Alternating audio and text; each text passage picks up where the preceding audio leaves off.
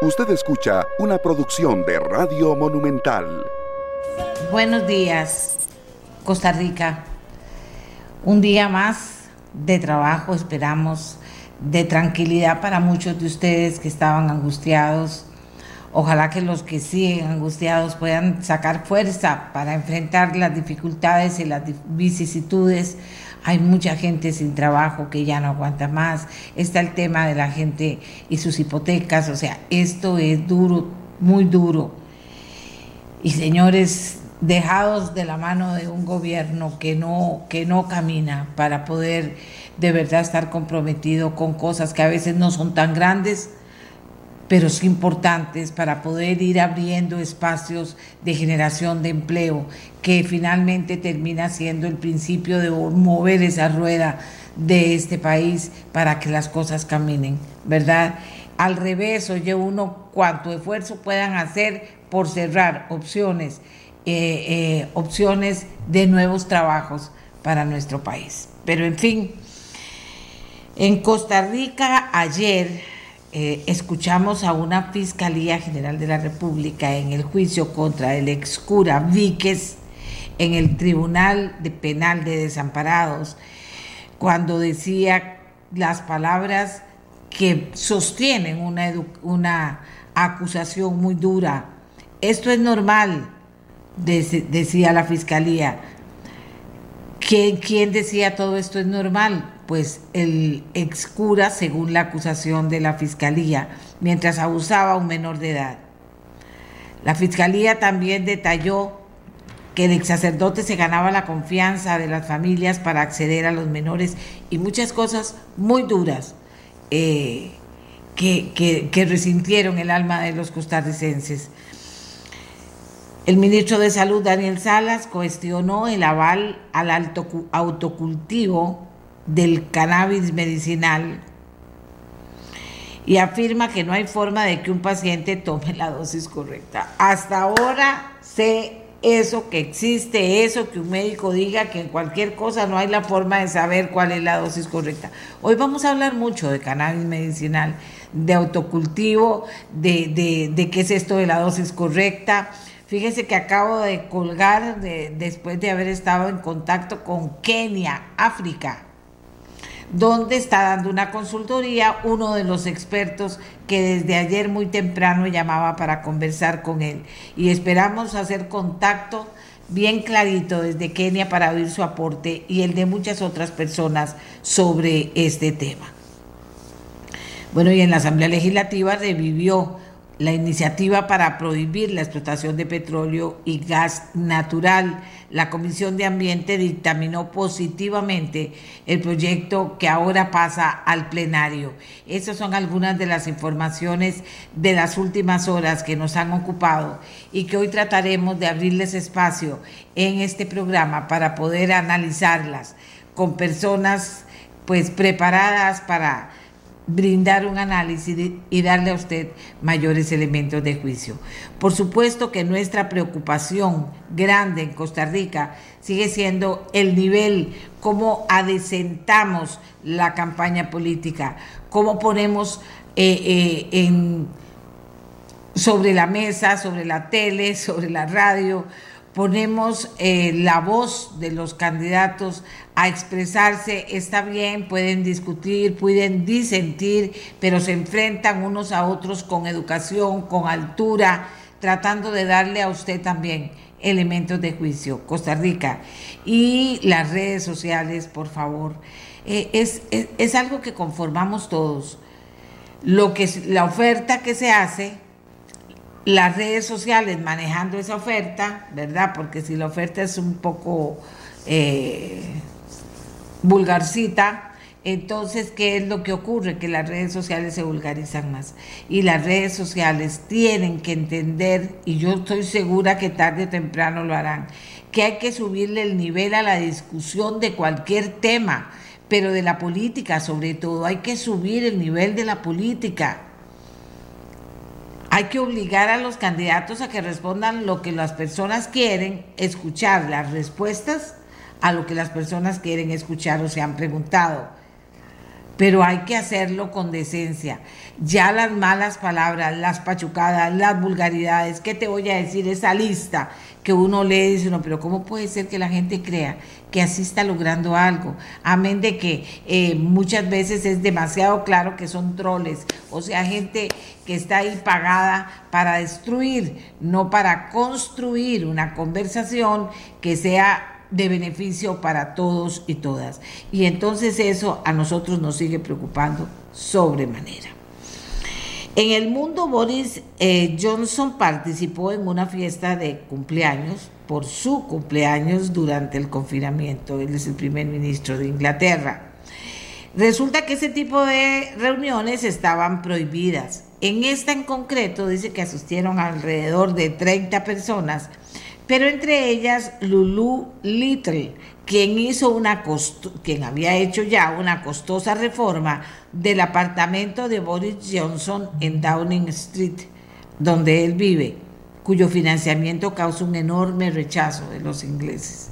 Este señor Johnson le está jalando un rabo a la ternera desde hace, desde hace rato y, y esa nueva forma de algunos dirigentes de países en el mundo, de me importa lo que ustedes digan, a mí no me importa, yo sigo adelante y parece que esta no se la van a seguir dejando, de que siga haciendo eso y sigan descubriendo que mientras que se le prohibía y se cuidaba al resto de los ingleses, ellos abusaban de algo o hacían algo que estaba prohibido hacer. Varios fiscales de Estados Unidos demandaron ayer a Google acusándola de recopilar datos de geolocalización de los usuarios de Internet, incluso cuando lo han desautorizado expresamente, algo que por supuesto Google niega. El grupo de abogados ofrece, eh, perdón, el grupo Google ofrece a los usuarios del sistema operativo Android y a los propietarios de un iPhone con una cuenta de Google, activar una opción de impedir la recogida de datos de geolocalización, o sea, mis datos. Pero Google continuó recolectando y almacenando datos de la actividad en Internet y del uso de aplicaciones, así como del Wi-Fi y de las interacciones Bluetooth.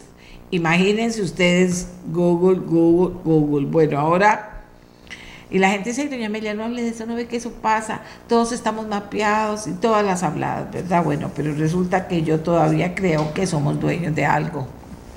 Y creo que sin decirnos nada, nos han estado quitando esto y lo están usando. Si es que el tema es que lo usan. Nada más lo viera para ayudarle a uno, pero lo usan. ¿Para qué? Para todos los negocios que se puedan hacer con los datos de las personas. Bueno, y hoy es 25 de enero. Hoy es 25 de enero ya. Y un 25 de enero de 1961, John Kennedy se convirtió en el primer presidente en realizar una rueda de prensa televisada en directo. ¿Cuándo fue eso? Un 25 de enero de 1961. Y un 25 de enero del 2004, el vehículo robótico Opportunity, lanzado por los Estados Unidos, aterrizó en Marte. Opportunity es un robot rover, es decir, un vehículo robótico diseñado especialmente para caminar en otro planeta. Opportunity estuvo activo en el planeta Marte del 2004 hasta el 2018. Su gemelo, Spirit, había aterrizado en Marte tres semanas antes. Parte de la misión de, Opportunity fue examinar meteoritos caídos en Marte, para lo que estuvo recorriendo durante dos años, el cráter marciano Victoria. Este astromóvil sobrevivió a varias tormentas de arena hasta que el 12 de junio del 2018, luego de una fuerte tormenta de polvo, dejó de comunicarse. Que si estamos eh, hablando de los, de los de aquellos que volaban en el espacio, ¿se acuerdan? No, estamos hablando del mundo de hoy, de lo que está pasando, de lo que se han hecho, de lo que forma parte de la historia.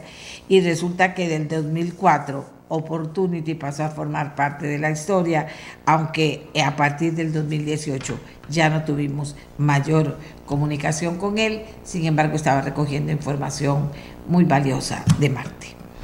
En este programa, como ya les anunciábamos, analizaremos las razones por las que la Comisión de Ambiente de la Asamblea Legislativa resucita el proyecto para prohibir explotación petrolera y de gas natural. Desde el Tribunal Penal de Desamparados, la periodista Cristina Hidalgo nos va a informar sobre el avance del juicio contra el ex sacerdote Mauricio Víquez y también un grupo de expertos un grupo morrocotudo de expertos, nos van a hablar sobre las preocupaciones que danza el gobierno. Ayer el gobierno, eh, tres, cuatro ministros eh, se sientan a hablarnos de uy, uy, uy, uy, uy, el cannabis medicinal, uy, uy, uy, uy, uy, a estas horas, uy, uy, uy, uy, uy. La iglesia sale, la iglesia católica, uy, uy, uy, uy, uy. Vamos a hablar con gente que sabe vamos a poner, tratar de poner las cosas en su justa dimensión para que usted escuche también a las personas que saben sobre esto y no a los que pretenden saber tanto que nos hacen afirmaciones, yo no sé, afirmaciones que no son de recibo, ¿verdad? No hay forma de que un paciente se tome la dosis correcta, dijo el ministro de Salud. Señor ministro, a veces por defender cosas que uno no entiende dicen cosas que no son de recibo, como dirían los políticos. Bien, esos son los temas que tenemos para hoy. Ojalá que ustedes puedan, como siempre, participar. 8474-7474. Como siempre, escuchamos lo que nos dicen y les pedimos que participen. Hoy son temas de participación en general. Eh, y uno de esos temas, como les decía, tiene que ver con el juicio que se está llevando en Desamparados. Estamos escuchando cosas muy duras, muy fuertes.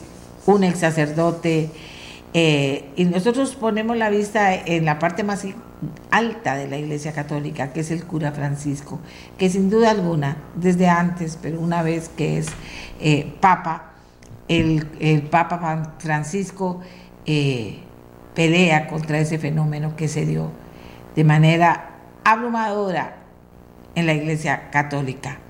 Bueno, Ahora estamos aquí en un juicio tratando de probar, la fiscalía insiste, da pruebas, dice, tratando de probar por lo menos uno de cuatro acusaciones, porque tres fueron ya, eran prescritas, eh, trata de demostrar lo que le pasó a un joven que hoy es grande, pero que cuando tenía 11 años, cuando tenía 11 añitos, pasó por una circunstancia demasiado dura, demasiado dolorosa.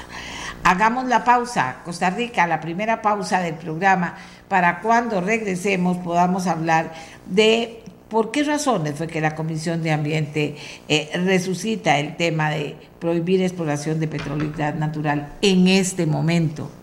¿Ok? Eh, hagamos la pausa y ya regresamos. Tenemos ya nuestro primer tema. Eh, ¿Por qué razones la Comisión de Ambiente en este momento en la Asamblea Legislativa toma eh, la decisión de traer nuevamente a discusión y a votación el tema de la exploración petrolera, no a la exploración petrolera y al tema del gas natural? Y pregunto por qué ahora, en este momento que precisamente estamos en un momento muy importante porque viene la última etapa de la campaña política y tenemos que subir el nivel de todas las discusiones para poder eh, ejercer un voto muy responsable, pero que muchísimos costarricenses salgan a votar. Eh, quien ha liderado este proceso es la diputada Paola Valladares de la Comisión de Ambiente del Partido Liberación Nacional. Y yo le pedí al Colegio de Geólogos que por favor eh, me aportara un vocero para que pudiera referirse a esta decisión y a este proyecto que está en la Asamblea Legislativa, porque es un proyecto que ha sido polémico. Mucha gente dice no, mucha gente dice no, no más exploración petrolera, mucha gente dice no a la exploración o explotación del gas natural, pero otra gente dice sí y trata de científicamente aportar por qué sí o por qué no y tengo a la ingeniera Micaela Dobrinescu, representante del Colegio de Geólogos, Geóloga y Geofísica especialista en hidrocarburos, tiene 39 años de experiencia en el campo de los hidrocarburos, parte de ellos fuera de Costa Rica. Además, máster en administración de empresas con énfasis en gerencia de proyectos. Así que las dos señoras nos acompañan vía Zoom y comenzamos con doña Paola Valladares. Doña Paola, ¿por qué razón vuelve a resucitarse el tema? ¿Y en qué cambia el tema? ¿Cómo está en este momento el tema? ¿Qué es lo nuevo que puede pretender para lograr el apoyo de los votos en la Asamblea Legislativa? Adelante, buenos días. Gracias, muy buenos días, doña Mele, muy buenos días, eh, colega ingeniera. Vamos a ver, y quienes nos escuchan, realmente no, no, Recordemos que el tema de la prohibición, el proyecto de prohibición de exploración y explotación de petróleo, carbón y gas natural es un proyecto que viene de años ya en la Asamblea Legislativa. Lo que sucedió en diciembre es que se le vencían los cuatro años que tienen los proyectos para poder ser debatidos. Dicho esto, eh, se requiere de 38 votos para poderle ampliar ese plazo. No se alcanzaron los 38 votos. Sí se tuvo mayoría, pero no se obtuvieron los 38 votos que tienen que ser y en ese momento preciso, al no poder seguir discutiendo ese proyecto con aquel número, eh, presentamos este proyecto de ley. Entonces no es un tema como de ahorita, sino de poder seguir dando el debate alrededor de un tema importante, no solo para el país, sino para el mundo entero, ¿verdad? ¿Y a qué me refiero? Vamos a ver, el mundo, eh, todavía hay personas que no creen en el cambio climático, pero el cambio climático existe. Ciertamente Costa Rica eh, el, aporte de las emisiones de carbono no está en función de la producción, sino del consumo. ¿verdad? Nuestra flota vehicular es la que más consume los combustibles fósiles. Y yo no pongo en duda de que podamos tener yacimientos eh, importantes en nuestro territorio, tanto continental como marino, pero es que ese no es hacia donde camina el mundo. ¿Y a qué me refiero? Ah, vamos a ver, Dubái, uno de los países con mayores recursos que se ha dedicado durante años a la explotación petrolera, sus inversiones posteriores a la, a la, explotación no están en la misma canasta, o sea, no pusieron los huevos en la misma canasta. Se han dedicado a invertir en otras cosas, porque el tema de la transición energética, el tema de los acuerdos internacionales, el tema del combate al cambio climático, está haciendo que vayamos hacia otro lado. Ya no vamos y estamos luchando porque se dejen los vehículos de combustión fósil y que migremos a vehículos que tengan energías alternativas, llámese hidrógeno, llámese biocombustibles o electricidad. Algunos dirán, sí, pero es que falta hasta el 2050, 2060 para poder alcanzar esa meta, esa transición y que entonces tengamos todos vehículos eléctricos. Posiblemente, pero ese discurso, doña Amelia, usted lo puede conocer muy bien cuando venimos dando la lucha con el tema, por ejemplo, de energía solar. Hace siete años parecía inalcanzable tener un panel solar, ahora los costos disminuyen. Hoy estamos ante eh, este tipo de energías alternativas, llámese recursos eh, naturales o energías químicas alternativas, para ir disminuyendo el aporte del tema de emisiones de carbono. Y eso entonces nos lleva a pensar, y lo voy a hacer como una analogía, es estar pensando en el que el país apueste a ir a poner un negocio de renta de eh, CDs o DVDs cuando hoy el mundo tiene streaming para ver películas. Ya pasamos la edad de piedra y no porque se fueran a acabar las piedras, pasamos la edad de piedra porque el ser humano evoluciona y estamos evolucionando en el tema de energías. Ese es el punto. Tenemos que ir hacia esa transición. O sea, yo no veo eh, he leído comentarios que esto es populismo. No, populismo es decirle al país que vamos a ir con el tema de la exploración y la explotación para sacar de la pobreza en la que está Costa Rica. Eso sí es populismo, porque eso no va a tomar tres días. Eso va a tomar posiblemente años más por la burocracia y la falta de planificación que hay en este país para ejecutar proyectos. Y bueno, la colega en evidencia de proyectos lo sabe, ¿verdad? Que al final puede ser que hasta en el 2050 estemos haciendo la explotación cuando ya entonces no hay vehículos a los cuales ponerle eh, los fósiles, ¿verdad? Ese es el punto. No estamos viendo hacia dónde evoluciona. Contrario a eso, a tener una ley que permita y garantice la prohibición de la explotación y la exploración, nos lleva hacia donde están realmente los negocios. Y esto quitando el tema ambiental, ¿verdad? Digamos, es que todo se ha circunscrito a que estamos limitando la economía y la posibilidad de hacer negocios. Cuando todos hoy existen y se mantienen las compañías petroleras de explotación y exploración, y esas son, pero el mundo ya no va a financiar más. No va a haber más financiamiento. Lo vimos en COP26, el acuerdo de que no se financian más y hay economías que incluso están cambiando esa deuda, ¿verdad? Para todo lo que son eh, deudas y financiamiento sostenible. Y esto entonces es pensar que ponerle e incrementar el sello verde que ya caracteriza a nuestro país con respaldos de leyes, eso va a hacer que la inversión extranjera directa con financiamiento sostenible realmente venga a invertir en Costa Rica. Y es que el mundo va hacia todas las empresas que son eh, del cuarto sector, que son empresas con propósito, ahí camina el mundo.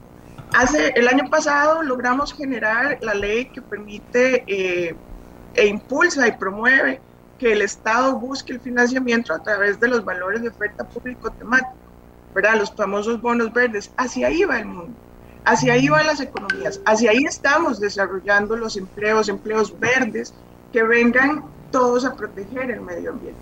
Entonces estamos haciendo dos cosas, aumentando el respaldo de nuestro sello verde como país, que Costa Rica ha liderado eso, y abriendo oportunidades de mercado. Porque, insisto, o sea, escuchar gente que dice que es pura politiquería y que entonces ahora se nos van a ir los inversionistas porque si avanzamos con un tema de, de cerrar la explotación y exploración, por Dios, dejen de ser engañados ciudadanos porque es mentira que hay un contrato a la vuelta de la esquina. Nunca nadie en la historia ha vuelto a ver a Costa Rica para venir a hacer explotación y exploración petrolera. Lo hicieron en el continente y nunca nos alzaron a ver. Entonces tampoco es la forma de financiar el país. Y menos que es dañino y contraproducente para el ambiente. Ok, decía yo, las razones nos, nos, la ha dado doña Paola Villalobos, eh, eh, perdón, Valladares, y vamos a escuchar ahora a nuestra otra invitada que representa al Colegio de Geólogos de este país. Aquí, entre tanto, tenemos una opinión. Prohibir la explosión del gas natural y petróleo y promover turismo de los aviones son de los y promover turismo. A ver, a ver, a ver donde los aviones son de los mayores consumidores de petróleo, es tan incongruente. La sustitución de petróleo en aviones está muy, muy, muy, muy lejos de suceder. Por eso se dice que esto es puro populismo. Si nadie va a venir, ¿por qué prohibirlo? Dice uno de los participantes en nuestra conversación de hoy. Y ahora sí les presento a la ingeniera Micaela Doblinescu, representante del Colegio de Geólogos, geóloga y geofísica, especialista en hidrocarburos, tiene 39 años de experiencia en el campo de los hidrocarburos, máster en administración de empresas con énfasis en gerencia de proyectos. Es una costarricense que ha vivido mucho tiempo en el exterior, pero que hoy en representación de los geólogos nos habla de este proyecto que vuelve a la Asamblea Legislativa. Así que le doy la palabra, Micaela. Buenos días. Buenos días, don, doña Amelia. Buenos días, señora diputada. Buenos días eh, a toda la audiencia. Sí, eh, hay una, eh, siempre en Costa Rica ha existido una actitud un poco reacia hacia el petróleo eh, en, especial y ahora pues eh, un poquitito hacia el gas natural. El gas natural está más aceptado. también tenemos que acordarnos que el petróleo se ha usado de hace años atrás eh, desde más de casi 100 años, desde cuando se está usando el petróleo, estamos en la era del petróleo. En cambio, el gas natural, a pesar que ha existido, ha coexistido con el, gas, con el petróleo, eh, se ha empezado a usar recientemente porque la tecnología no ha permitido un transporte, un aprovechamiento eh, adecuado del gas natural. El día de hoy sí está tomando una posición preponderante y también está considerado como el energético de transición hacia las energías limpias. Eh, le recuerdo que nada en la vida puede pasar, brincar de una etapa a otra sin pasar por las etapas que suceden normalmente. Es decir, no podemos hacer brincos grandes, pasar de la era de petróleo a la era de los eh, combustibles verdes, por ejemplo, sin pasar por el gas natural. Para tener el gas natural en Costa Rica, nosotros tenemos eh, un consumo muy bajo en relación con eh, el consumo mundial y no únicamente esto, el transporte y la importación de gas natural licuado es rentable si es en volúmenes grandes. Como el consumo de nosotros en este momento y en el futuro es bajo, eh, la, la, importación del gas natural licuado no es rentable. Por lo tanto, lo más aprovechoso es tener el gas natural eh, nacional que sabemos que existe y aprovechar. Ahora bien, hay que ver otra cosa. Eh, también quiero dejar bien claro que, bueno, en la ley de hidrocarburos se dice exploración y explotación de hidrocarburos, pero es un término, explotación es un término erróneamente empleado. El término correcto dentro de la industria es producción. No se explota un yacimiento, un yacimiento se pone a producir. Eh, y eh, e-, este es el término que se está usando internacionalmente correctamente. Eh, ¿Por qué lo digo? Lo digo porque explotación inclusive produce un rechazo a la actividad. Entonces, mm, ¿por qué vamos a usar un término incorrecto y producir, aumentar el rechazo cuando se tiene que usar el término correcto? Por un lado. Por otro lado, quiero llamar también la atención y recordar que el petróleo está, y el gas natural también, los hidrocarburos están penetrando en nuestra vida enormemente, no únicamente como combustibles para usarlos en los carros o para calefacción o cocción, sino están presentes en absolutamente todo, en absolutamente todo. Ah, ponemos el, el, acento únicamente, enfocámonos en el coronavirus. Si nosotros no teníamos el petróleo a nuestro alcance o el gas natural a nuestro alcance, nosotros no podíamos luchar contra el coronavirus. ¿Por qué? Porque las jeringas están hechas de petróleo. Los, eh, todo para las transfusiones de sangre o transfusiones de suero, los uh, tubitos estos son hechos de petróleo. las mascarillas, los, el entubamiento está hecho de petróleo. Entonces, el petróleo no es únicamente hidrocarburo o combustible para los vehículos. Ahora la, señora diputada nos dijo también del uso de biocombustibles como sustituyente del petróleo, pero el biocombustible genera, es una quema que sería, sería haciendo, genera eh, gases de efecto invernadero exactamente igual que la gasolina, diésel o el gas natural. Eh, por lo tanto, no es una solución los biocombustibles, además que los biocombustibles competirían con la parte agrícola. Eh, es cierto que se está intentando pasarse al, eh, a, la, a, la, transporte, a la movilización eléctrica, que es una muy buena solución pero es un proceso lento.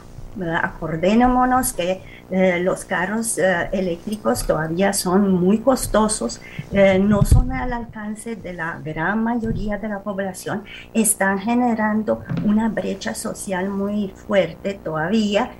por lo tanto, se necesita un avance dentro de esta industria que puede hacer accesible el, el carro eléctrico para toda la población. Eh, en primer En segundo lugar, también eh, usar eh, masivamente los carros eléctricos significa un consumo muy alto de electricidad. en Costa Rica casi todos los ríos han sido captados para generar electricidad, los ríos con caudal suficiente para poder captar, captarlos para generar electricidad en hidrocentrales. Entonces, ¿cómo podríamos generar un aumento, crear un aumento de generación de electricidad. Una de las formas son las termocentrales. Las termocentrales a gas natural son bastante amigables con el ambiente y generarían eh, eh, la electricidad necesaria pasar al hidrógeno para transporte igual. Los carros de hidrógeno son carros pesados, son carros muy grandes, son carros que influyen en la, eh, más en la red vial por ser más pesados. Eh, entonces se necesita dar un mantenimiento más intensivo a la red vial por un lado. Por otro lado, genera más partículas porque las llantas tienen más fricción con, con la capa de asfalto o de carpeta de asfalto de, de, las carreteras, entonces generan contaminación. Eh, para pasar de gas natural, perdón, para pasar eh, hacia el hidrógeno, el, uh, transporte, el almacenamiento, la comercialización del, uh, gas del uh, hidrógeno es muy parecida con la del gas natural. En Colombia, por ejemplo, que es más cerca de nosotros, en otros países también, pero Colombia está aquí a la, a la vuelta de la esquina, eh, se está proyectando pasar hasta el hidrógeno, pero tienen toda la infraestructura necesaria para el almacenamiento, comercialización, transporte, etcétera, del eh, eh, hidrógeno, porque tienen la red de gas natural desarrollada. Nosotros no tenemos nada. Imagínense qué inversión más grande tenemos que hacerla. No se puede hacer de aquí hasta el año 2050. Se tiene que tener mucho más tiempo en la transición y la transición va a durar muchísimo más tiempo que en este momento, eh, que, se está especulando en este momento hasta 2050. Con respecto al cambio climático, eh, como profesional en el campo de la geología, yo creo en el cambio climático y creo fuertemente. Y la Tierra, eh, el planeta, ha sufrido muchos cambios climáticos durante su existencia. ¿Qué quiero decir con esto? Que la intervención del hombre en el cambio climático sí se da, pero es menor. La intervención del cambio climático es algo cíclico y que depende de otros factores, entre los cuales los factores cósmicos, el comportamiento y la evolución del Sol son los más importantes. Por lo tanto, no es de eh, despreciar eh, la contribución del hombre, eh, del ser humano, al cambio climático, de la actividad humana del cambio climático, pero no tenemos que ser tan drásticos de verdad, tenemos que ser pausados y ver las cosas con, con medida. Ahora, vemos Costa Rica. Costa Rica eh, tiene una contribución de contaminación en el mundo de 0,2%, eh, que es nada, que es nada. Mira, los países que tienen una contribución mucho más grande, que son de dos dígitos, como China, como Estados Unidos, inclusive Europa, de Unión Europea, los países de Unión Europea toman medidas, pero medidas con mucha cautela y no tan drásticos.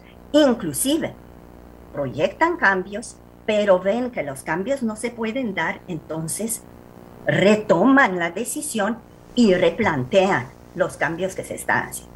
No son tan drásticos, no prohíben la, la actividad de exploración, ninguno de ellos inclusive están aumentando su capacidad de almacenamiento, de procesamiento, están importando gas natural licuado y están usándolo intensivamente.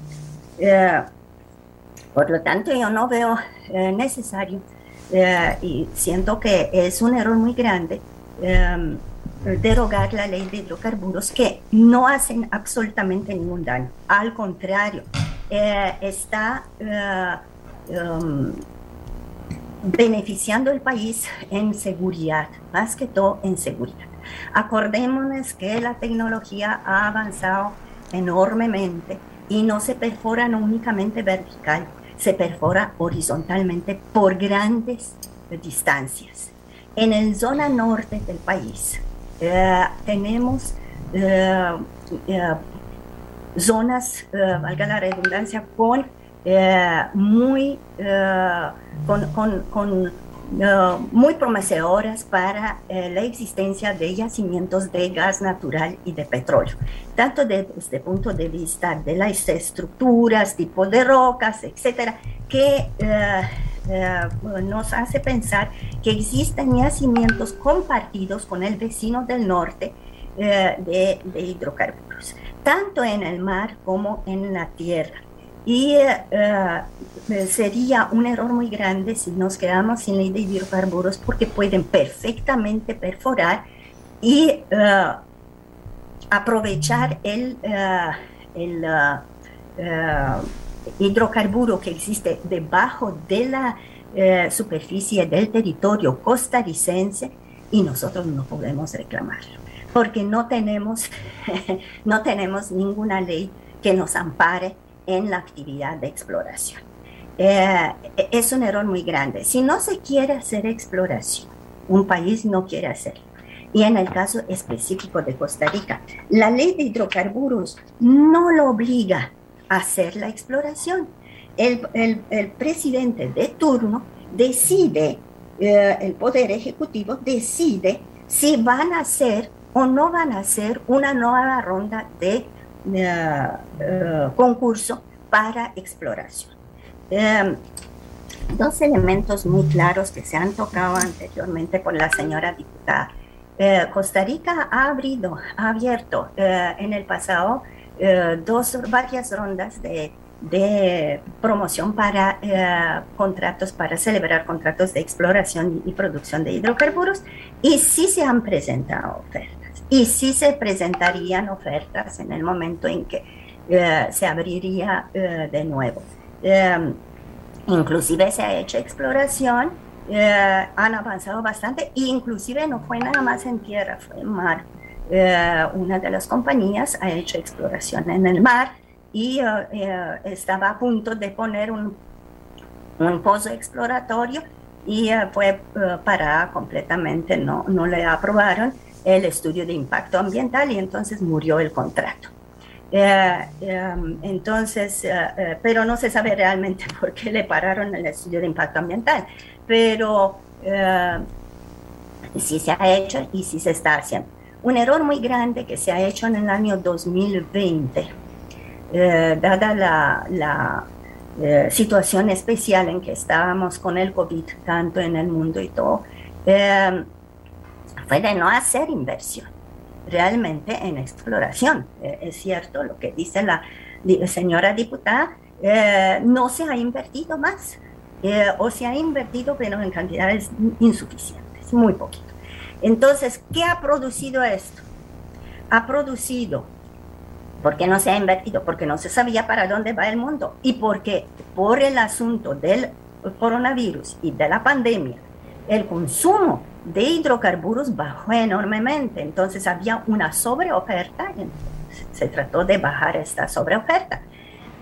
¿Qué pasó ahora? La actividad se está reanudando, eh, la economía se está levantando, el consumo está incrementando, la oferta en este momento está eh, eh, por debajo de la demanda de hidrocarburos.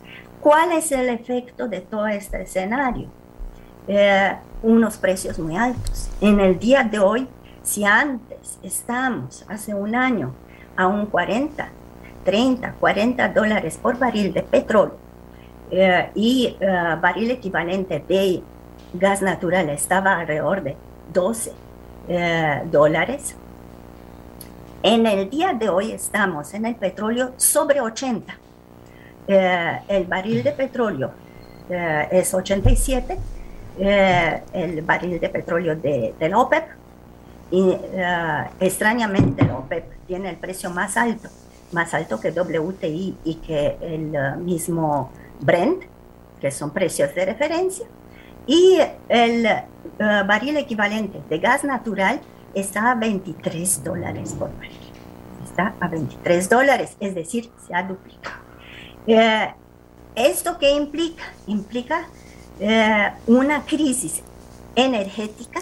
Estamos dentro de una crisis energética porque no se ha hecho la inversión hace un año y se, está, se puso en peligro la reserva futura y eh,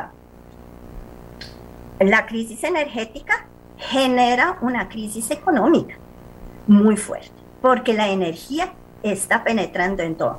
Entonces, no es nada más de pensar en lo que quemamos en los carros o cómo nos estamos moviendo. Hay que pensar en muchas otras cosas. Y si yo digo esta cosa en este momento, estoy totalmente de acuerdo que pasemos a los carros eléctricos. No hay ningún problema. Pero ¿qué problema habría si nosotros producimos nuestro petróleo y gas natural, desarrollamos la infraestructura para el gas natural para poder prepararnos para el hidrógeno en un futuro y paralelamente desarrollamos otra industria como son las industrias de plásticos, las industrias petroquímicas, las industrias fertilizantes, la industria eh, farmacéutica, la industria em, cosmética, todas que eh, la industria textil inclusive, todas utilizan el petróleo y el gas natural eh, como materia prima, como materia prima.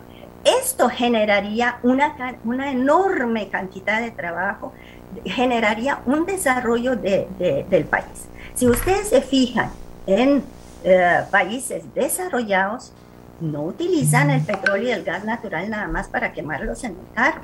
Y si nos fijamos en el mundo, la, lo que quemamos en los carros es una cantidad ínfima a la par de la cantidad enorme en, en, que se está utilizando el petróleo y gas natural.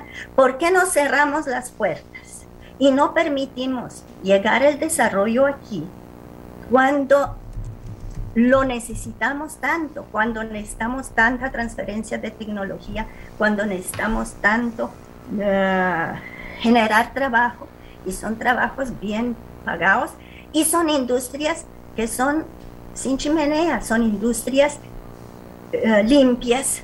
Eh, no, no, no nos fijemos únicamente en la quema del combustible para eh, los carros. Repito, estoy totalmente de acuerdo pasar al carro eléctrico, pero yo sinceramente no tengo la plata para comprarme por el momento un carro eléctrico, entonces yo sigo con un carro de combustible.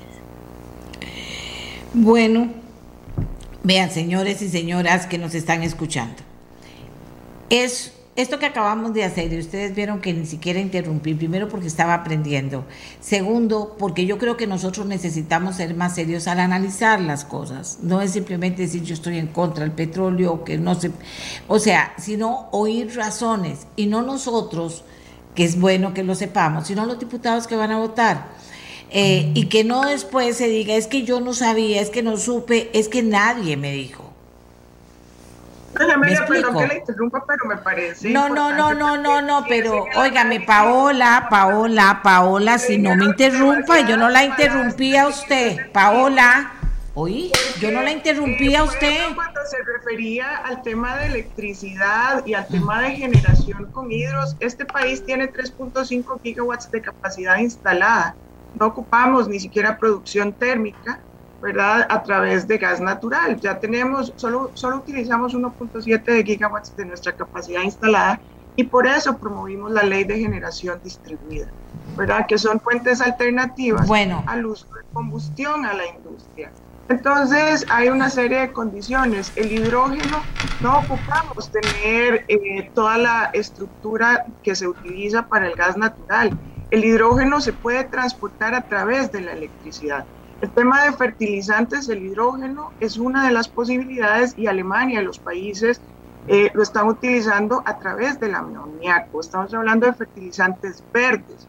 Entonces me parece que el debate no ha sido, eh, digamos, en la discusión. Ciertamente usted restringió un poco más mi espacio, pero eh, no importa, Amelia, el tema está Ok, perfecto, Paola, perfecto, perfecto. Yo creo que la gente la ha entendido. Creo que lo que sería lógico aquí es que este espacio, lo que dijo Paola o lo que ha dicho, más lo que dijo la representante del colegio de geólogos, por favor apáguenme a Paola, pues no me deja hablar. Más lo que dice la gente del colegio de geólogos, pónganla las dos, dos, que los diputados que van a votar sepan de qué estamos hablando. Ese es todo mi interés. No es que esté ni a favor del colegio de geólogos ni a favor de Paola. Estoy a favor de que ustedes, amigos y amigas, tengan elementos de juicio sobre las cosas.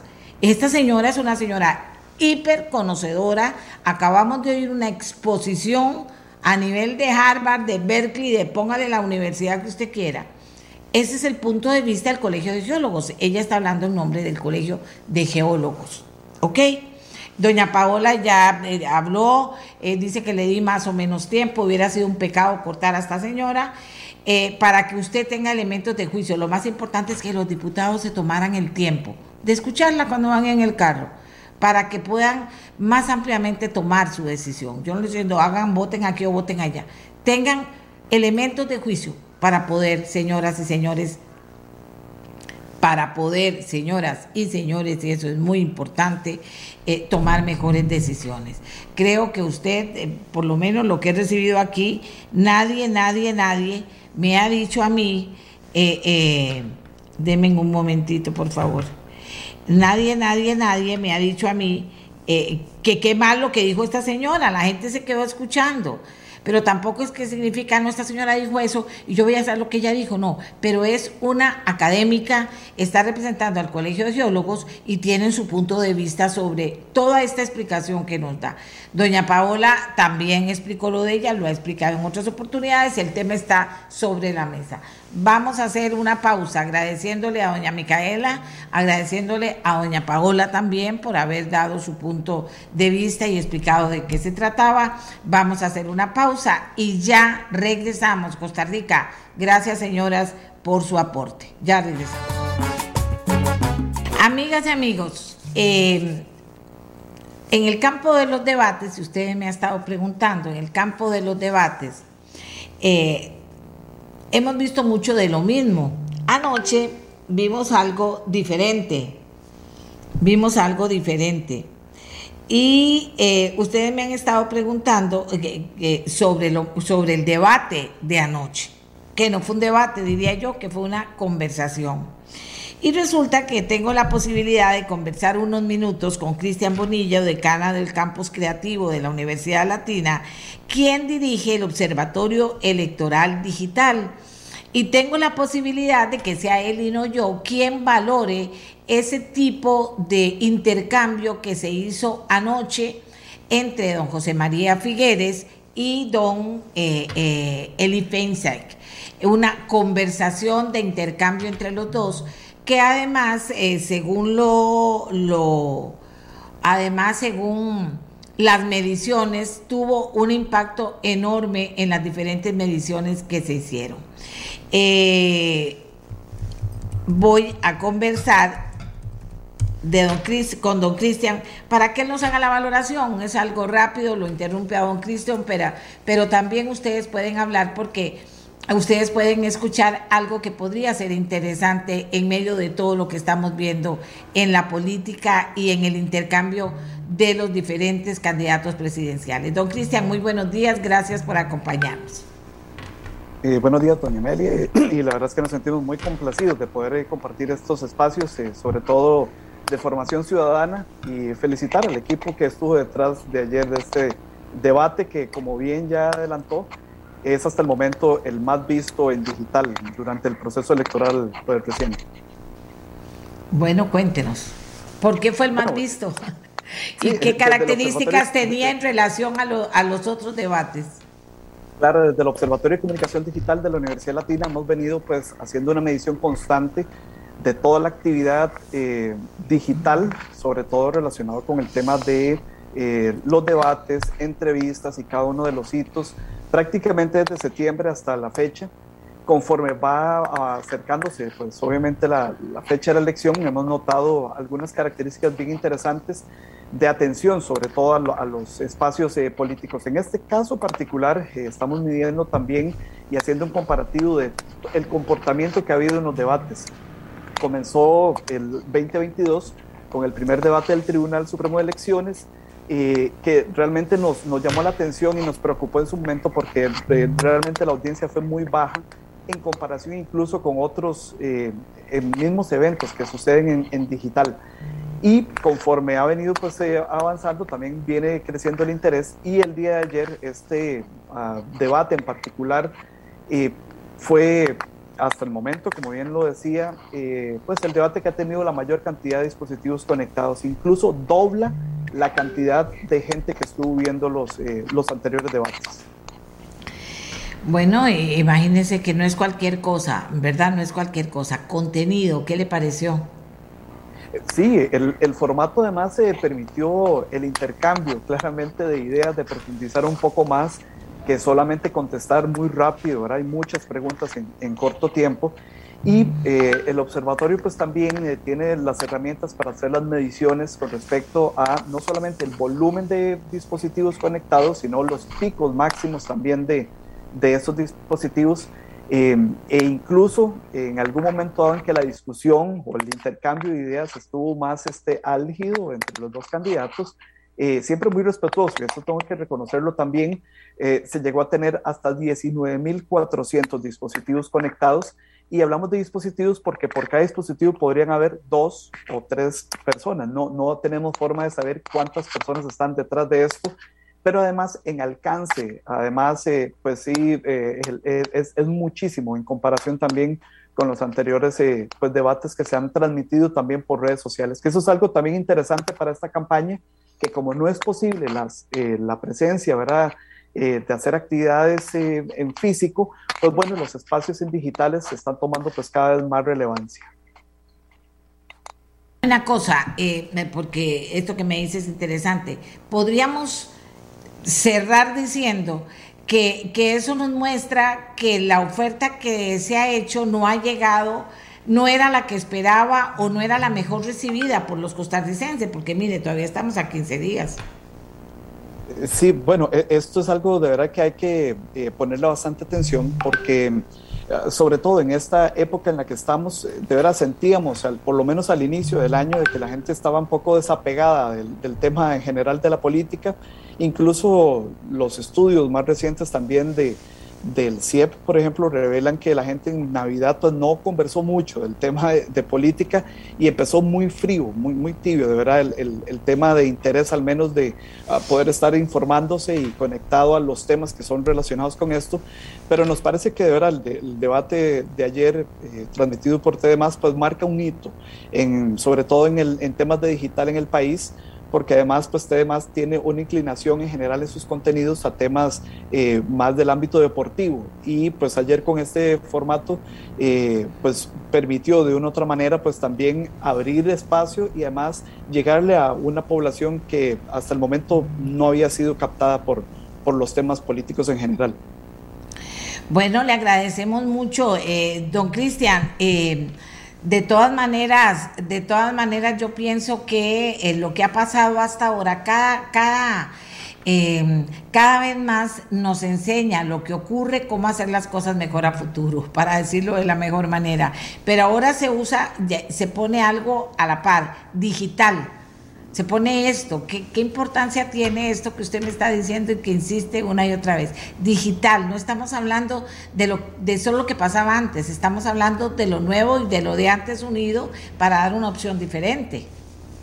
Sí, bueno, en el país somos 5.1 millones de personas, de los cuales 86% tiene al menos una red social activa.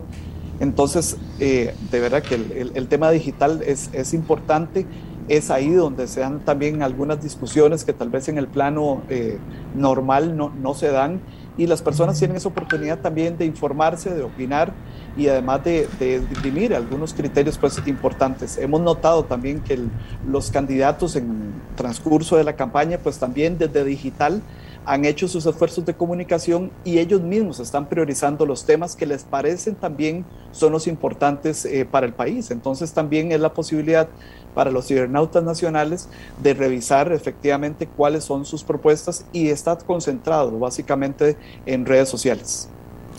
Bueno, le agradezco mucho, repito, a don Cristian eh, Bonilla, él es el decano del campus creativo de la U Latina, vean qué interesante, pero también dirige el Observatorio Electoral Digital, a quien vamos a invitar al programa para que nos hable de qué es lo que han visto, porque como bien dice él, el mundo digital está demasiado cerca, está muy a la par nuestra y también tiene algo que, que, decir y tenemos que observar cómo se comporta, sin duda alguna. Muchísimas gracias, Cristian, a usted y a su equipo, está invitado, nos ponemos de acuerdo ahora en horas de la mañana para poder mostrar más del trabajo que ustedes están haciendo, que creo que es un aporte muy importante también. No, muchas gracias, doña Mele, por el espacio y por supuesto, muy anuentes a poder este, compartir con la ciudadanía y su audiencia, que es muy amplia en el país, los resultados hasta el momento, que por cierto, hoy ah, se publicará un nuevo informe que revela eh, cuáles son los candidatos que están generando mayor volumen en la conversación digital, el sentimiento de la gente ah, hacia estos candidatos y algo muy importante, también la cantidad de dinero invertido hasta el momento por los candidatos políticos eh, entonces, esta información eh, creo que es, sumamente importante para que también los costarricenses puedan revisarla, valorarla y a la vez, pues, eh, e, estar atentos, por supuesto, a esta recta. Deme, deme dos datitos de, de, de, adelanto para el programa de mañana, de lo que se va a saber hoy. Por supuesto, sí. Bueno, mm, lideran, por así decir, el volumen de la conversación digital don Eli Feinsek, don José María Figueres y José María Villalta son los que lideran en la conversación. ¿Qué significa esto? Bueno, que son de los candidatos que se está hablando más en digital en este momento. Y, eh, y, un dato importante eh, es eh, que vamos a también compartir en el reporte que se publica hoy al mediodía en la página de la Universidad Latina de Costa Rica, es que hasta el momento los candidatos políticos han invertido un millón y medio de dólares en, en términos generales, de, la sumatoria de, de la inversión publicitaria. Y además eh, vamos a estar eh, dando los datos de qué le está costando a cada candidato eh, que están liderando la encuesta del CIEP UCR, cuánto le está costando cada punto porcentual de intención de voto. Y para el, el candidato, por ejemplo, Fabricio Alvarado, cada punto porcentual le cuesta cerca de 38 mil dólares, pero los detalles los vamos a estar compartiendo, por supuesto, en nuestro sitio web y mañana lo conversamos con mucho gusto, doña Meli. No, no, no, muchísimas gracias. Vean qué interesante Costa Rica. Mañana vamos a hablar de eso. Bueno, y una felicitación a los productores ejecutivos de lo que fue el debate del que acabamos de hablar entre don José María Figueres, don Elifencia, que como ya decía en el campo digital, pues tuvo una audiencia increíble, no esperada, pero sí ahí marcada, medida, data, como dicen. Eh, los productores ejecutivos son René Picado Riva, Antonio Jiménez y el equipo que los acompaña son Carolina Bello, Bernal Fonseca, Ignacio Fernández. De verdad que cosas nuevas que pasan, noticias de lo que está ocurriendo y también datos de lo que nos va a ofrecer hoy el Observatorio Electoral Digital de la U Latina. Datos nuevos, diferentes. Estamos hablando del mundo digital. Pero vio lo que él dijo, 5 millones de dispositivos y cada uno con gente viendo también. ¿De acuerdo? Hacemos la pausa y venimos. Hoy tenemos dos temas todavía, uno muy puntual que vamos a tocar. Inmediatamente después vamos a hablar del tema de las preocupaciones del gobierno sobre el cannabis medicinal. Ay, qué miedo. Hay aquí una señora me decía, ay, doña Amelia, qué miedo, voy a tomarme una aspirina para suicidarme o mejor no me la tomo porque tal vez no me puedo suicidar. Hablando a raíz de lo que dice sí, así comenta la gente, hablando de lo que, de las afirmaciones del ministro de Salud ayer. Así que hoy estamos disruptivos. Hagamos la pausa y ya, ah, no, si ya lo tengo, vamos de una vez, mejor, vamos de una vez. Bien, nos vamos hasta desamparados al Tribunal Penal donde se está llevando a cabo el juicio contra el ex sacerdote Mauricio Víquez. ¿Para qué? Para que Cristina nos cuente qué ha pasado. Nos han golpeado los planteamientos que hace la Fiscalía, pero también hemos sido claros en darlos a conocer porque de verdad que son cosas que uno dice, no puede ser que esto esté pasando. Pero Cristín ha estado ahí desde que empezó. Cristín tiene una crónica para ustedes desde el tribunal. Adelante, Cristín. Hola, doña Amelia, muy buenos días. El día de hoy, hay que decirlo, se suspendió la audiencia, lo anunciaron ayer en la tarde.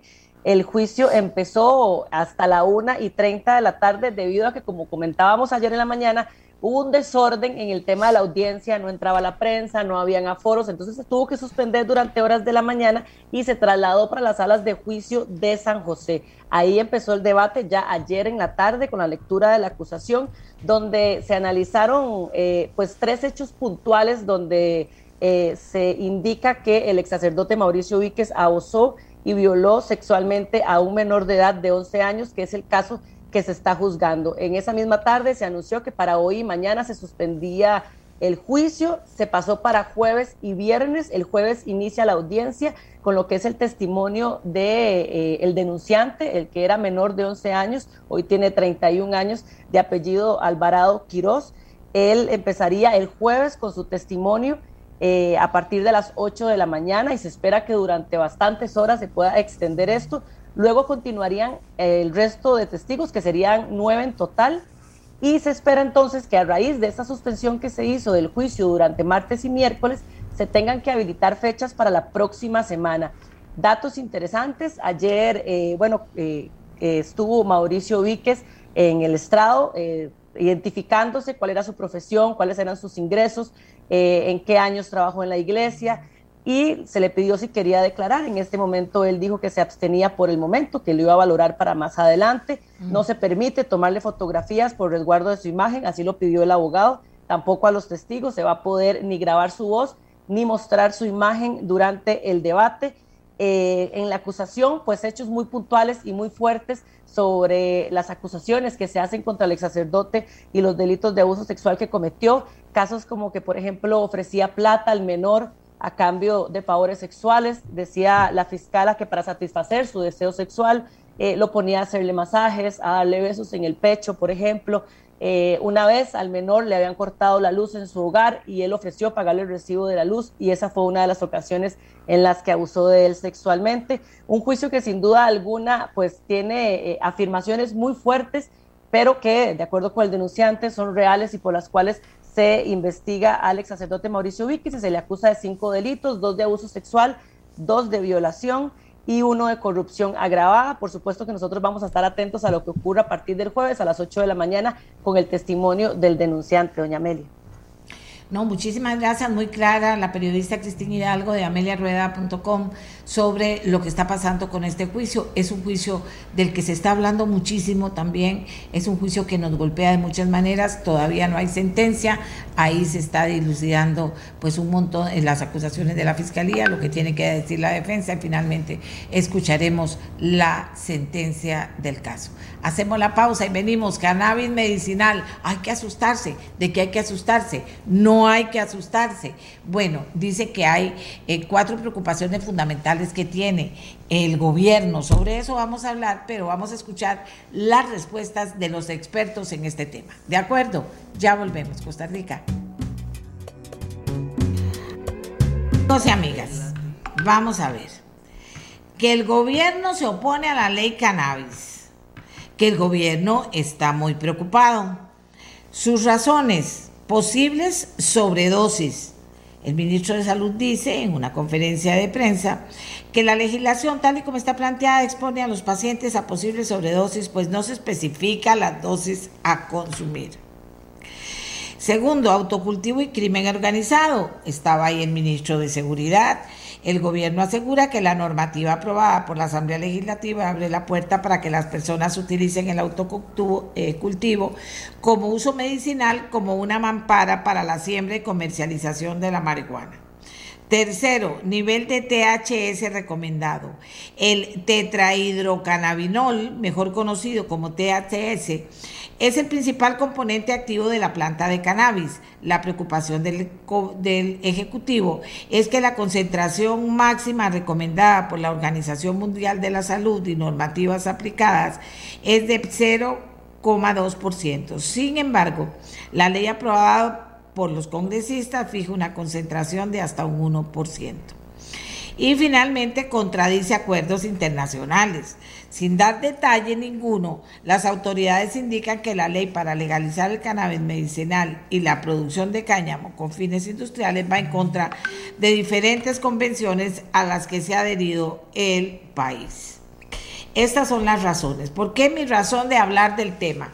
Bueno, aquí tengo a varias gente, gente muy buena, también debo decir que, que bendito Dios que me, que me ayuda a conseguir a voceros calificados. ¿Qué quiere decir calificados? Pueden tener su posición, ¿verdad? Pero justifican, estudian, están en el tema totalmente involucrados. Entonces resulta que lo que me ocurrió fue, lo que me ocurrió a mí, fue que hace un tiempo, se lo voy a contar con toda la verdad, una perrita de la casa estaba enferma, y enfermita, y enfermita, y estaba grande ya. Y entonces el veterinario le dijo que, que por qué no se, no se probaba CBD. Ahora que ellos me expliquen todo eso. Entonces, eh, ¿por qué? Que para los dolores, que para, bueno, le pusieron, pero hace tiempo ya, a la perrita las gotitas, le dieron las gotitas y la perrita sí se calmaba estaba bien, una perrita, una pastora alemana muy viejita ya, que, está, que vivía con, con una de mis hijos. Bueno, y pasó el tiempo y yo diciendo, mira, y comencé a leer un poquito de eso y nada más no pasó a más. De repente, masivamente, me comienzan a decir, mira, vos viste se ve que bueno, mira, ahora lo tomo y puedo dormir. Otra gente me dice, se me acabaron los dolores que tenía en las mañanas cuando me levantaba. Otra gente dice, vieras, es maravilloso, maravilloso, porque eh, no es que, ay, es que me drogué ni nada por el estilo, no, no, sino que me está ayudando con situaciones que tengo. Ok, entonces me voy a averiguar cómo se vendía, dónde se vendía y la gente me dice, es una venta increíble, a la gente le está haciendo mucho bien. Ese es mi comentario, mi comentario sobre el tema. No es cualquier cosa, le está haciendo mucho bien. Entonces, ahora, con estas preocupaciones que plantea el gobierno, que lo podría llevar después del camino que ha tenido cannabis medicinal, después de que la sala cuarta al santo y seña, o sea, que podrían llevar a que el presidente tuviera las razones, porque él metió a los ministros a que cada uno hablara de sus preocupaciones, para vetarlo o para pedir que cambie, o sea, que cambien el proyecto. Y entonces digo yo, bueno, todas estas preocupaciones del gobierno se valen o no se valen a esta altura que estamos en la recta final. Ah, y salen todos los obispos de la Iglesia Católica también a hablar del tema. Y parece que en las otras iglesias también hay una posición sobre el particular. Entonces ahora vamos a conversar con quienes, bueno, con las personas que saben sobre esto, para que esas personas nos ayuden con su posición sobre las cosas, con su posición sobre las cosas, que esto es muy importante. Yo invité a José María Villalta del Frente Amplio, invité a Ricardo Thompson y a María Inés Alí, diputados que nos van a dar su opinión qué va a pasar en la Asamblea Legislativa. Pero invité también al doctor Carlos Hernández, médico experto en medicina canábica, y a la doctora Mónica Hidalgo, experta en farmacodependencia. Y también invité a Ernesto Cortés. Ernesto Cortés es la persona que les decía a ustedes que está en Kenia, África, en una consultoría.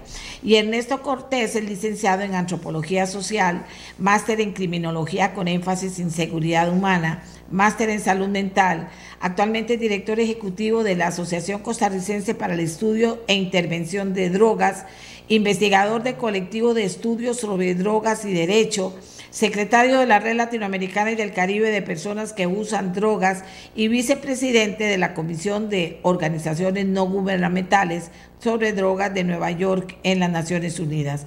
Tiene más de 10 años en experiencia en temas relacionados con sustancias psicoactivas y políticas de drogas múltiples publicaciones y presentaciones en conferencias internacionales. Él está, repito, en Kenia. Gracias a Dios que la diferencia horaria es nueve horas y pegamos con él. Y él estuvo dispuesto a hacernos la, en la introducción ser el primero que habla de estas preocupaciones que nos está planteando el gobierno ayer y que podrían llevar, no sé si al veto o no sé a qué. Entonces, el proyecto que es ya deje de ser, de alguna manera, y con énfasis en el tema del autocultivo y los peligros que esto podría traer para las personas. Don Ernesto, gracias por estar con nosotros. Hice toda esa presentación porque es verdadera. Eh, usted es un experto y conoce el tema. ¿Qué le parecen las preocupaciones del gobierno de Costa Rica para plantear revisión, en última instancia, revisión del proyecto o veto del proyecto? Adelante. Hola a todas, todos y todas. Muchas gracias, doña Amelia. Y saludos aquí desde Kenia. Eh, pues yo no, no, me quiero extender mucho, pues somos muchas personas y creo que aquí hay algunas que conocen más sobre política legislativa y gubernamental y otras más sobre los usos medicinales específicamente a nivel farmacológico y, y los beneficios. Entonces me voy a centrar más, creo que en, lo que conozco y es en eh, el tema de política internacional también. creo que en general se nota un desconocimiento generalizado sobre los usos de cannabis medicinal. Eh, unos mitos que vienen desde la guerra contra las drogas y una satanización, digamos, del THC, eh, cuando, digamos, desconociendo que los usos medicinales del cannabis pues, se utilizan varios cannabinoides, no solo el CBD. Y además esta referencia constante al cáñamo industrial y el cáñamo industrial, ¿no? cuando el cáñamo industrial finalmente es cannabis. El punto es que es una variedad que se ha utilizado históricamente para usos industriales. Entonces todo eso yo creo que lo pueden aclarar mejor eh, los compañeras y compañeros médicos y farmacéuticas. Eh, pero ahí esta, este, este miedo que se mete y que la, ministra de la Presidencia habla de la liberalización del autoconsumo, ¿verdad? Me preocupa mucho. Primero porque el texto de ley en ninguna parte habla de liberalizar nada, habla de regular. ¿no? Más bien eso es lo que se trata de hacer. Y eh, se dice que el Ministerio de Salud, ahí más bien estoy de acuerdo con los comentarios del doctor Salas, ¿no? de cuáles son esos procedimientos, cómo va a ser el Ministerio de Salud, ¿verdad? Eh, eso nos lleva a entender que hay otros países que ya han regulado eso y hay una gran variedad de legislaciones y para eso se tienen que hacer reglamentos. Y creo que ese también es el error garrafal que tiene el Ministerio de Agricultura y Ganadería diciendo que todo tiene que estar en la ley cuando en realidad tiene que estar en reglamentos. Y eso es lo que dice la ley. El MAC tiene que hacer sus reglamentos de cultivo, el Ministerio de Salud sus reglamentos de extracción y por lo visto no hay este miedo terrible al autocultivo. Incluso este, hay un, esta lógica de que el crimen organizado se va a meter por el autocultivo no tiene ningún sentido. Primero no tiene ningún sentido porque el crimen organizado no entra a mercados regulados, quiere evitar regulaciones, quiere evitar pagar impuestos, quiere evitar supervisiones. Entonces tampoco tiene ningún sentido hablar de que el crimen organizado va a conseguir un montón de recetas y se va a poner a sembrar marihuana para vender. Este, entonces tampoco es, es, es, este mito de la guerra contra las drogas, ¿verdad? Y este fantasma y el otro problema que veo es la interpretación de las convenciones internacionales, por varias razones. Primero, las convenciones internacionales no hablan de contenidos de cannabinoides, no hay cantidades definidas específicamente sobre este tipo u otro. Después, el cáñamo, o sea, el uso industrial, de hecho las convenciones eh, internacionales no hablan de cáñamo, hablan de usos del cannabis, en este caso es el uso industrial que hemos llamado cáñamo, ¿verdad? está liberado, o sea, ni siquiera está dentro de las convenciones internacionales. Hay países como China, que son de los países más prohibicionistas para usos medicinales o incluso hay pena de muerte por narcotráfico, que son de los mayores productores de caña. Entonces también ahí hay un error y es orientar y es, desinformar, ¿no? porque finalmente se crea la ley para poder impulsar esta industria que realmente es una industria. Y lo otro es que, que solo uno de las personas, el ministro ministro de Salud, habló sobre los beneficios a la salud. Finalmente es un proyecto de cannabis medicinal. Lo que queremos es mejorar la salud de las personas. Y negar esa posibilidad de autocultivar también va a negar eh, la posibilidad de que haya personas que no tengan esa capacidad de conseguir un producto o de productos que aún no existan, porque también hay que entender que esto es un proceso que todavía está en construcción y conocimiento. Países como Israel, que tienen décadas investigando todavía, digamos, les falta mucho y tenemos que conocer más, por eso esos reglamentos también tienen que ser bastante ágiles y flexibles, ya que aquí va a ir creciendo las cosas. Ese uso hortícola, de hecho, también está excluido de las convenciones internacionales y en Costa Rica no se pena el consumo ni la posesión ni el cultivo para consumo personal. Más bien lo que se está creando es una regulación para aquellas personas que ya lo están haciendo, que lo pueden hacer dentro de un marco legal y no correr los riesgos de que llegue la policía y les criminalice. ¿no? o que tengan que ir a un mercado ilícito y comprar la sustancia. Entonces, eh, creo que hay, problemas graves de interpretación, hay problemas graves que, se refieren a estos mitos de la guerra contra las drogas, esta idea de que todo es malo, ¿verdad? Esta, lógica de la psicoactividad incluso, está súper mal pensado. Hay muchos medicamentos que son psicoactivos, incluso la psicoactividad es la clave para que el medicamento funcione, ¿verdad? Por eso hablamos de opioides, hablamos de benzodiazepinas, antidepresivos, que todas están en las listas internacionales. Y el THC, de hecho, como un componente está en la lista 2 de la Convención del 71. Eso quiere decir que sí tiene usos medicinales y lo que se dice, digamos, del de, la, voto que da la Comisión de Estupefacientes hace dos años es que saca el cannabis de la lista 4. Sigue en la lista 1, pero en la lista 1 también hay un montón de medicamentos que son recetados. Entonces yo lo que creo es que hay un miedo ¿verdad? terrible a este tema del, del, cultivo para consumo personal o para autoconsumo, porque además tiene un montón de nombres raros que se le ponen y se justifica con un montón de cosas que tampoco tienen un asidero tan claro. Creo que el único ahí tiene que ver mucho con lo que el ministro de Salud ha dicho y esas competencias que le tocarían al Ministerio de Salud y ver si el Ministerio de Salud tiene la capacidad y el interés ¿no? de regular eso, porque finalmente son miles de personas en este país que están necesitadas de estos medicamentos y entre más atrasen esto, ¿verdad? Esas son las personas que van a salir perjudicadas. Bueno, Ernesto, como digo, no tengo palabras para agradecerle. Usted ha sido clarísimo, entiendo que clarísimo para, para ponernos en perspectiva el tema y, habló de todas las preocupaciones del gobierno y se refirió a cada una de ellas. Ahora vamos a profundizar. Le agradezco muchísimo que haya sacado su tiempo para contestarnos esta mañana. Ernesto Cortés está en Kenia, es un experto, ya le dije a ustedes todo su currículum para que ustedes lo pudieran valorar. Y ahora vamos rápidamente con los diputados. Puntualmente, un minuto, minuto y medio. Don Roberto Thompson, Liberación Nacional, ¿qué cree usted de esto que está pasando? Pero más bien, ¿qué, ¿cómo lo ve como diputado? Bueno, muy buenos días, doña Amelia, a usted, a mis compañeros, a María Inés, a José María, a Mónica, a Carlos, a Ernesto. Eh, a mí me parece que lo que Ernesto acaba de decir resume totalmente lo que ha venido ocurriendo. Eh, yo no lo podría decir mejor. Aquí hay dos cosas, una por, por, la forma y otra por el fondo. En primer lugar, por la forma, me parece hasta, o nos parece, creo que compartimos todos los que hemos venido trabajando en este, en este tema, hasta irrespetuoso con el trabajo de la Asamblea Legislativa, que a estas alturas el Gobierno de la República, ministras y ministros de Estado, vengan a cuestionar un proyecto que tiene tres años en la agenda legislativa.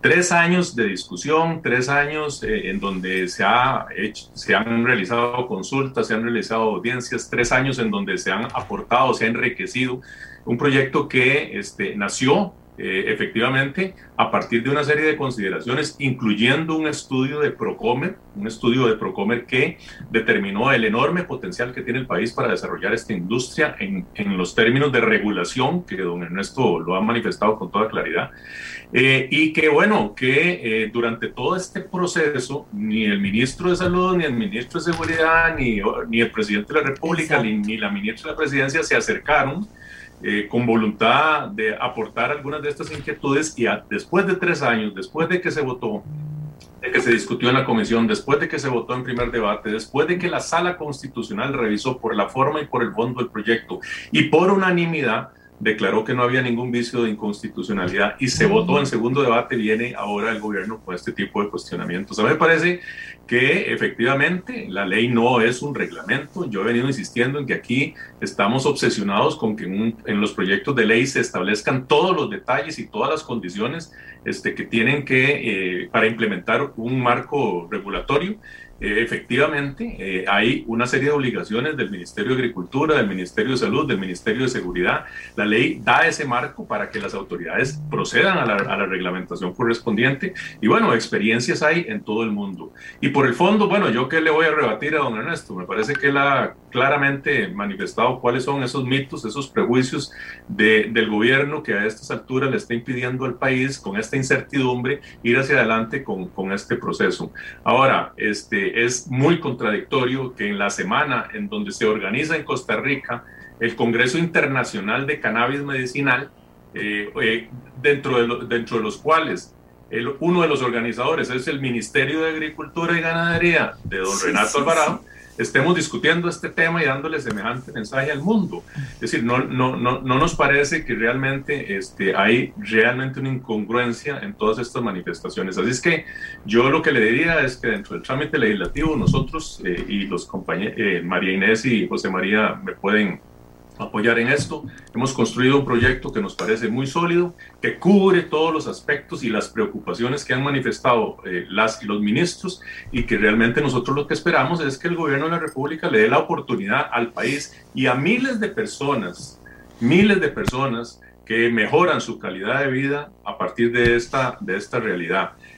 Y para terminar, en Costa Rica existen cerca de 60, eh, si no mal me equivoco, 60 productos que se importan que tienen estos elementos, con permiso del Ministerio de Salud.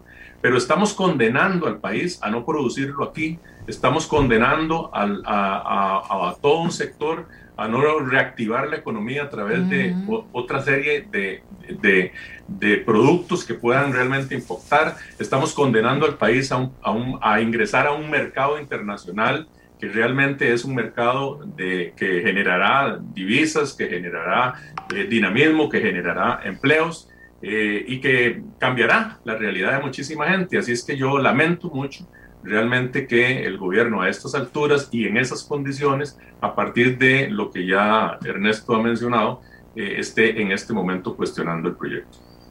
Muchas gracias a don Roberto Thompson, Partido Liberación Nacional, María Inés Solís, Partido Unidad Social Cristiana. ¿Qué piensa María Inés? Buenos días. Muy buenos días, doña Amelia, para usted, para los compañeros con los que comparto este foro esta mañana y todas las personas que nos escuchan o nos ven también por los diferentes medios.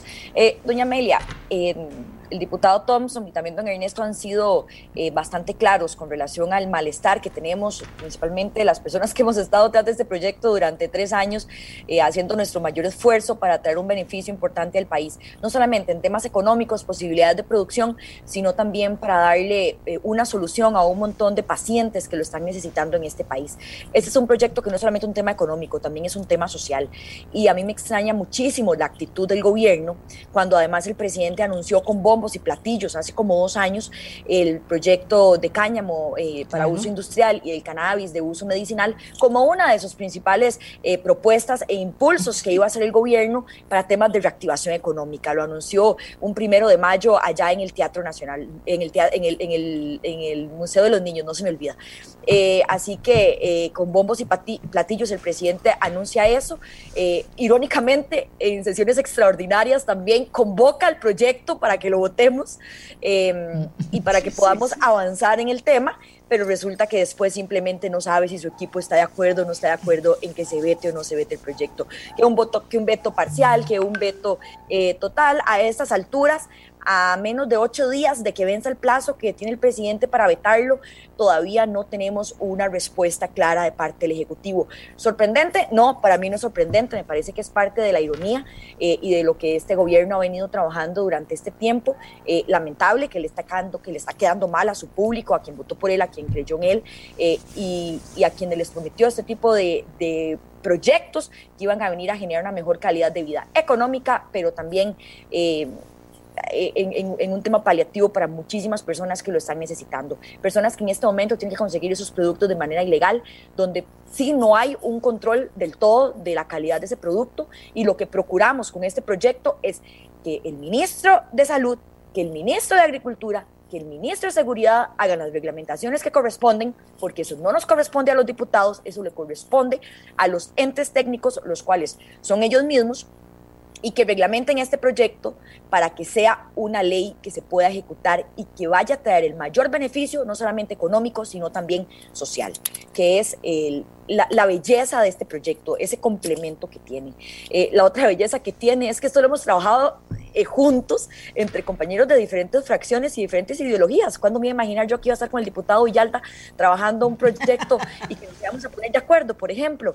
Eh, pero bueno, lo hemos hecho porque hemos reconocido la importancia que este proyecto tiene sin importar colores políticos y sin importar ideologías. Esto va a traer beneficio para los costarricenses y yo espero que el presidente se ponga la mano en el corazón haga lo correcto, se ponga la mano en el lapicero y firme esa Gracias a María Inés Solís del Partido Unidad Social Cristiana.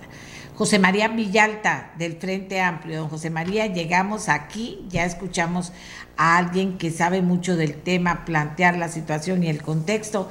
¿Cómo lo ve usted? Viera que aquí me pregunta gente inteligente. Doña Amelia, no, no, no, no. La consulta es, ¿qué oculta el gobierno y a quienes protege? No entendemos. Aquí está la pregunta que me han estado haciendo. Don José María. Muy buenos días, doña Amelia. Eh, un saludo para, para todas y todos los panelistas que tenemos aquí, los compañeros diputados y también, bueno, para Ernesto, para todos que nos acompañan y para toda la gente que, que escucha el programa. Yo quiero precisar algo sobre el procedimiento. Comparto las preocupaciones de, de la compañera y el compañero diputado, pero además que me gustaría hacer notar que el Poder Ejecutivo lo que hace ayer es lanzar a destiempo una serie de objeciones de fondo al proyecto que no planteó oportunamente en el trámite legislativo, lo hace en un momento en que la Asamblea no le puede corregir ni una coma a ese texto. Eso es tal vez lo primero que hay que decir. Esa conferencia de prensa la hacen ayer cuando la ley ya está votada y aprobada en segundo debate y revisada esa votación. Es decir, la Asamblea no tiene forma de cambiarle nada a ese texto. Entonces el Ejecutivo lo que tiene que hacer es firmar la ley o vetarla. Dicen que no van a vetar todavía, pero a mí me parece que es más eh, un acto de, de, control de daños, de, de, querer como, como ir dosificando el impacto, el golpe, o nuevamente tirarle la responsabilidad a la Asamblea Legislativa, porque ciertamente la Asamblea no tiene cómo eh, eh, modificar el texto de la ley ya aprobada, y, y si el Ejecutivo no la firma, no hay como un limbo, como que ellos puedan decir, la devolvemos para que la arreglen, pero no la vetamos, no, entonces la estarían vetando. Entonces me parece que esa falta de claridad refleja también ese juego del gobierno de que dice una cosa, dice otra, su fracción dice que apoya el proyecto, pero ellos no. Eh, y entonces nos dejan en una total incertidumbre. La conferencia de prensa de ayer, lejos de aclarar nada, lo que hace es generar más incertidumbre y más desconfianza de qué está detrás. Yo también me he hecho mucho esa pregunta, ¿qué es lo que está detrás? Y lo que habría que tal vez contarle a la gente es que la versión original del proyecto, uno que en la legislatura pasada había sido impulsado por un, por un legislador del partido de gobierno, era un proyecto que, que excluía completamente a los productores locales y a la pequeña empresa local. Era un proyecto que establecía licencias por montos impagables para las empresas locales, para los agricultores locales, que únicamente podría ser aprovechado por, por grandes compañías, por grandes compañías. Eh, esa era la versión original del proyecto y precisamente uno de los acuerdos que construimos en la Asamblea fue promover un texto que incentivara también la empresa local, que incentivara eh, que organizaciones locales de productores puedan también beneficiarse, que, que pueda beneficiarse una pequeña industria nacional que tiene un gran potencial produciendo y desarrollando eh, aceite, desarrollando distintos productos derivados del cannabis y sus, distintos, sus distintos componentes, obviamente con todos los permisos del Ministerio de Salud. Y ese es el texto que salió, un texto que incentiva a la pequeña empresa, que incluye también el tema, el tema del llamado autocultivo, que, en prácticamente todos los países que han avanzado en regulaciones sobre este tema existe, que lejos de es un, es un asunto que lejos de fomentar el narcotráfico, como dicen, yo concuerdo con Ernesto en que es absurdo el argumento del gobierno, ¿no? Que va a venir el, el Chapo Guzmán a falsificar un certificado médico para sembrar ocho plantas en el jardín, ¿verdad? Y que eso es lo que esto es lo que va a fomentar el narcotráfico. Al contrario, eso está sacando personas de las redes del narcotráfico, personas que hoy requieren estos productos para, para su salud y que no tienen cómo conseguirlos legalmente, eh, más bien al poder tener un certificado médico que los autorice al, al, autocultivo, pueden abastecerse sin necesidad de ir a, esos, a esos mercados. Eh, el, argumento es absurdo por todo lado, ¿no? Eh, eh, como que hablan de que entonces va a haber sobredosis, pero, pero yo no sé si la ministra o el ministro han, intentado alguna vez drogarse con una planta de cannabis. Es que es, absurdo, o sea, la, mata por sí sola no produce, no produce nada. Hay más riesgo de que alguien tenga una sobredosis con esas pastillas que entrega la caja, con distintos medicamentos que, le dan, que le dan a uno que le dan a uno que pueden tener también un efecto psicoactivo que contener una, una, una mata de cannabis en el jardín.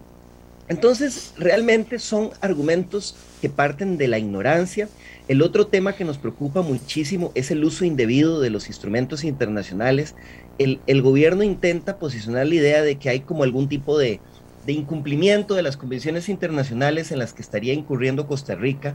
Lo que hay es una junta internacional que pide información a los países que han aprobado regulaciones sobre este tema.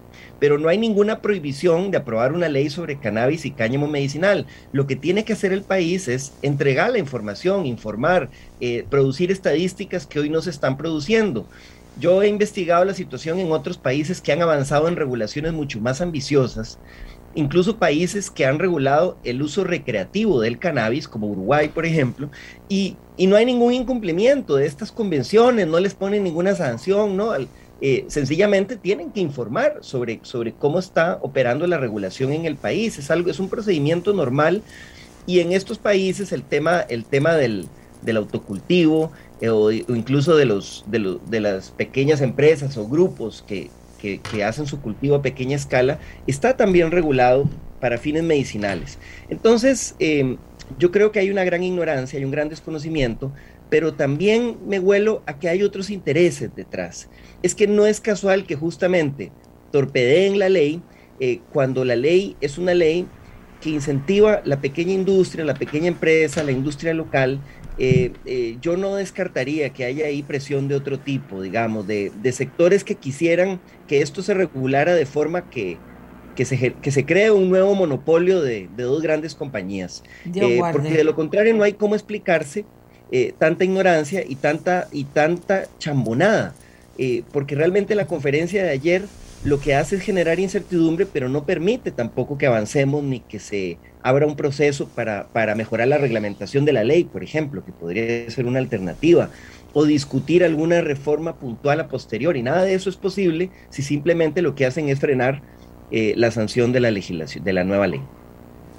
Bien, pero sin los votos de los diputados esto no pasa, a menos que lo vete el presidente. Bueno, vamos a ver porque el tiempo siempre es nuestro enemigo a la parte más importante. Doctor Carlos Hernández, médico experto en medicina canábica, él ha estado escuchando el programa. A esta altura, ¿qué no hemos dicho de su especialidad, doctor? Adelante. Eh, bueno, muy, buenos días a todos los compañeros que están en el panel en este momento y también a los costarricenses que nos están escuchando. Eh, pues realmente eh, Ernesto eh, pues resumió bastante bien mis preocupaciones y las cosas que no se están haciendo de una forma adecuada, eh, digamos desde el punto de vista del gobierno y los ministros. Me parece que tienen un desconocimiento bastante profundo acerca de las definiciones eh, que incluso ellos mismos están inventando, como el autoconsumo y demás. Y pues también hay problemas en cuanto al entendimiento de lo que estas moléculas y, la planta como tal, como, como digamos, eh, como un total puede generar sobre nuestra salud y también los peligros que eso puede representar sobre nuestra salud. Entonces, em, más que todo lo que, lo que me preocupó más, eh, eh, digamos, ayer fue ver al doctor Daniel Salas, el ministro de Salud, hablando acerca de los posibles peligros para la salud, em, digamos, pública, como la sobredosis del cannabis y demás, lo cual quiero aclarar en este momento que la sobredosis por THC sí puede suceder, eh, y de hecho lo veo bastante a menudo, pero lo que pasa es que la sobredosis por THC no es igual que la sobredosis por otros medicamentos, como tal vez los opiáceos, que incluso si puedes llegar, si llegas a una sobredosis por opiáceos, que son medicamentos legales en este momento de receta verde, sí pueden causarte la muerte, por depresión respiratoria y demás. En el caso del tetraído cannabinol, pues eh, sí tiene efectos bastante profundos e intensos, em, digamos, incluso lo veo en pacientes que consumen cannabis de forma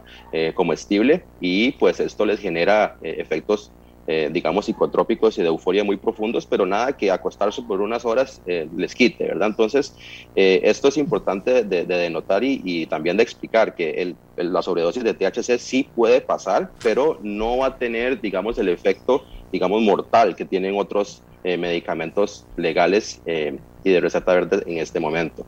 Además también pues eh, hay una preocupación del gobierno por el tema del autocultivo, por lo cual realmente lo que se ha visto en otros países en donde se ha regulado como Uruguay es que pues eh, realmente lo que, se, lo, que sucede es que los pacientes tienen acceso a cannabis de mejor calidad y tienen acceso a productos de mejor calidad. No necesariamente, digamos, esto le aumenta las ventas al narcotráfico, más bien todo lo contrario. Se ha visto que le han robado hasta, eh, digamos, 30 millones en un solo año a la industria ilegal del cannabis en Uruguay.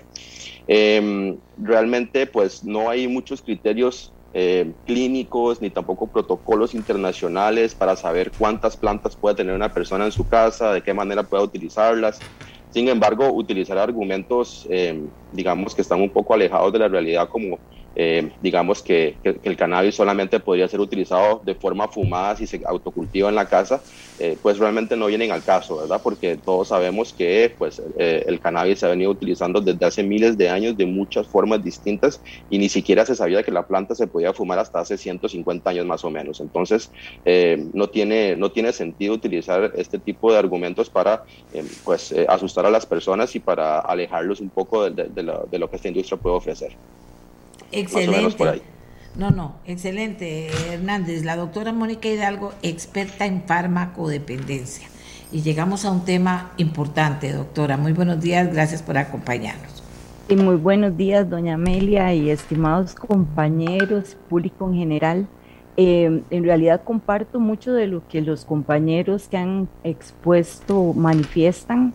De hecho, bueno, el proyecto antes de llegar hasta este momento fue eh, sometido a, que fuera eh, evaluado en diferentes instancias, que se hicieran las observaciones, muchas de las cuales efectivamente fueron eh, tomadas en cuenta, ¿verdad? Porque hay cosas que ya definitivamente no están.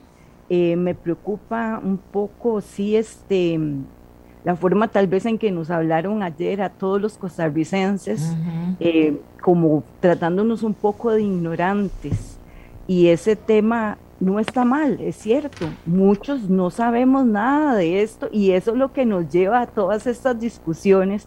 Y creo que el, foco principal y el miedo para mí, digamos, a, del Estado costarricense es no estar preparados, ¿verdad? Que la JIFE desde finales del 2019 solicitó que para que esto pudiera llegar a un buen eh, fin, se generara un ente donde se centralizara toda la coordinación de los lineamientos dirigidos a regular el cannabis en el país.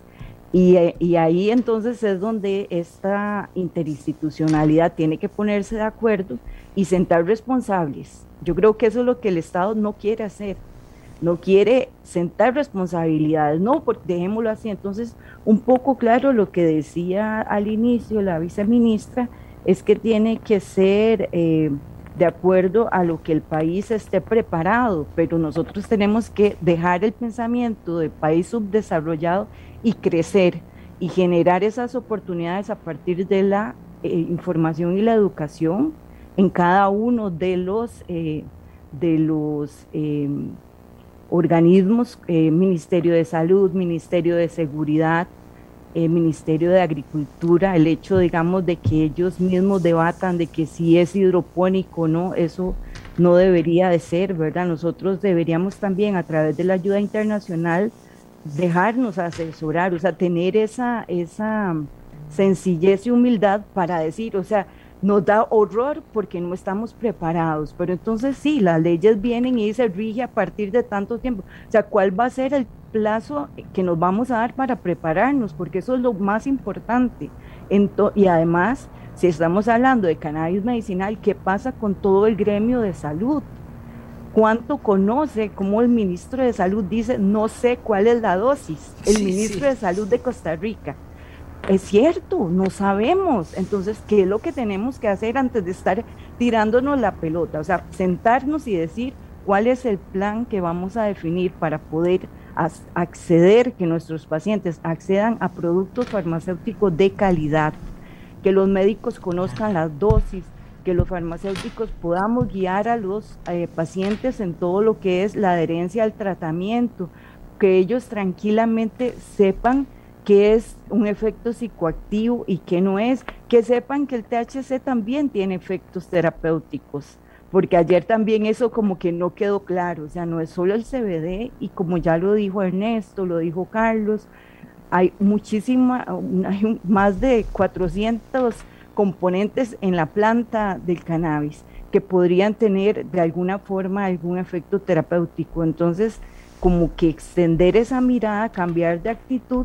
Y fue muy curioso porque en el tema de salud pública, que alguna gente de verdad que estaba ahí interactuando en la, en la, en la rueda de prensa, en los presentes en el chat, decían, y salud pública, que imagínense qué curioso, o sea, para mí el que habló de un tema de preocupación de salud pública más bien fue el ministro de Seguridad, cuando dijo de la posibilidad de que fumaran la planta, porque realmente esa no es una vía de administración que desde la medicina basada en evidencia esté aprobada, la vaporización sí, pero el fumado no.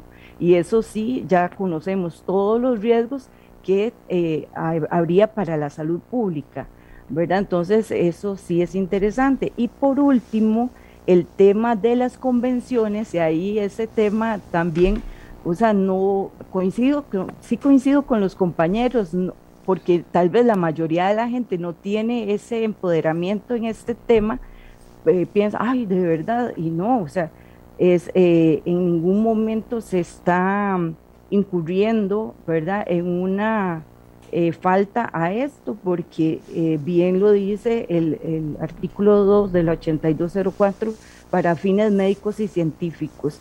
Y finalmente lo que sí quisiera es de nuevo insistir en que el desarrollo debe ser a través del desarrollo de la industria como medicamento, tiene que ser con todas las buenas prácticas, que eso ayer lo dijeron muy claramente y no puede ser de otra manera. ¿verdad? No es este, algo que podríamos utilizar a la libre, que de hecho dentro de también todo este desconocimiento hay un montón de productos ya alimenticios o que se han inscrito como suplementos alimenticios, pero que se les ha dado eh, cualidades terapéuticas.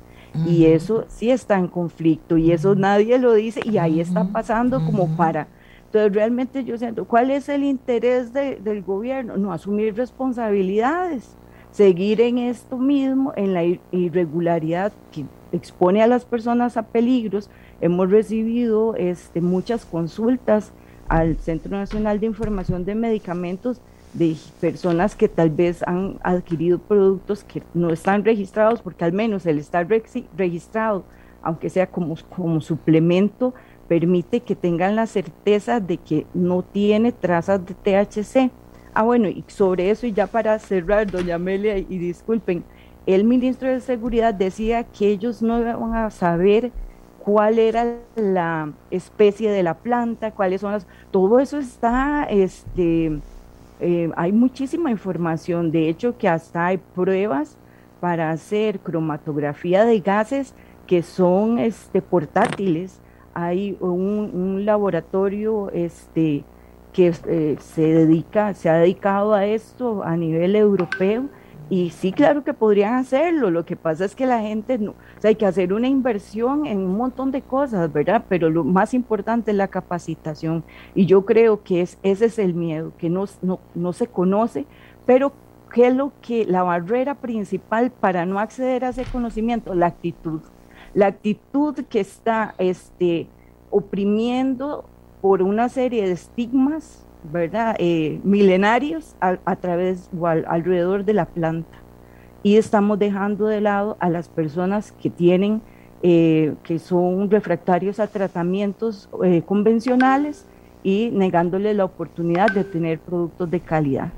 Muchas gracias. No, no, no, doctora. Muchísimas gracias a usted. Nos quedan cinco minutos que se los voy a dar al señor Cortés para que nos cierre el tema.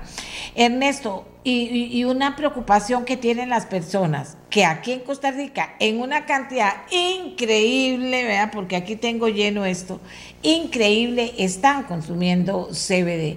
Y dice que si eso también abre las posibilidades para que las personas aquí eventualmente puedan tener acceso a precios más baratos, porque el CBD es importado y es carísimo.